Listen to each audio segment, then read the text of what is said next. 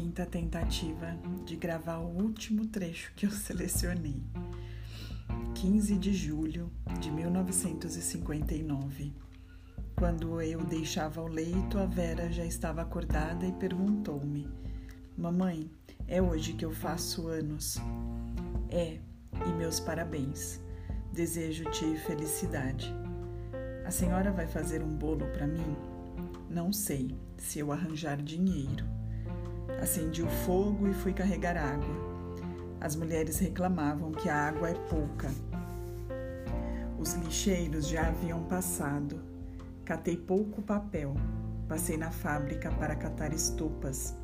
Comecei a sentir tontura. Resolvi ir na casa da dona Angelina para pedir um pouco de café. A dona Angelina deu-me. Quando eu saí, disse-lhe que já estava melhor. É fome, você precisa comer. Mas o que se ganha não dá.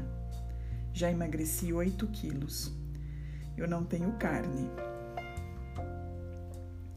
E o pouco que tenho desaparece. Peguei os papéis e saí. Quando passei diante de uma vitrine, vi o meu reflexo. Desviei o olhar porque tinha a impressão de estar vendo um fantasma. Eu fritei peixe e polenta para os filhos comer com peixe.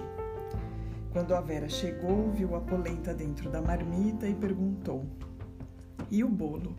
Hoje eu faço anos. Não é bolo, é polenta. Polenta eu não gosto. Ela trouxe leite. Eu dei-lhe leite com polenta. Ela comeu chorando. Quem sou eu para fazer bolo? Carolina Maria de Jesus, quarto de despejo, diário de uma favelada, quarto e último trecho sobre esse livro necessário.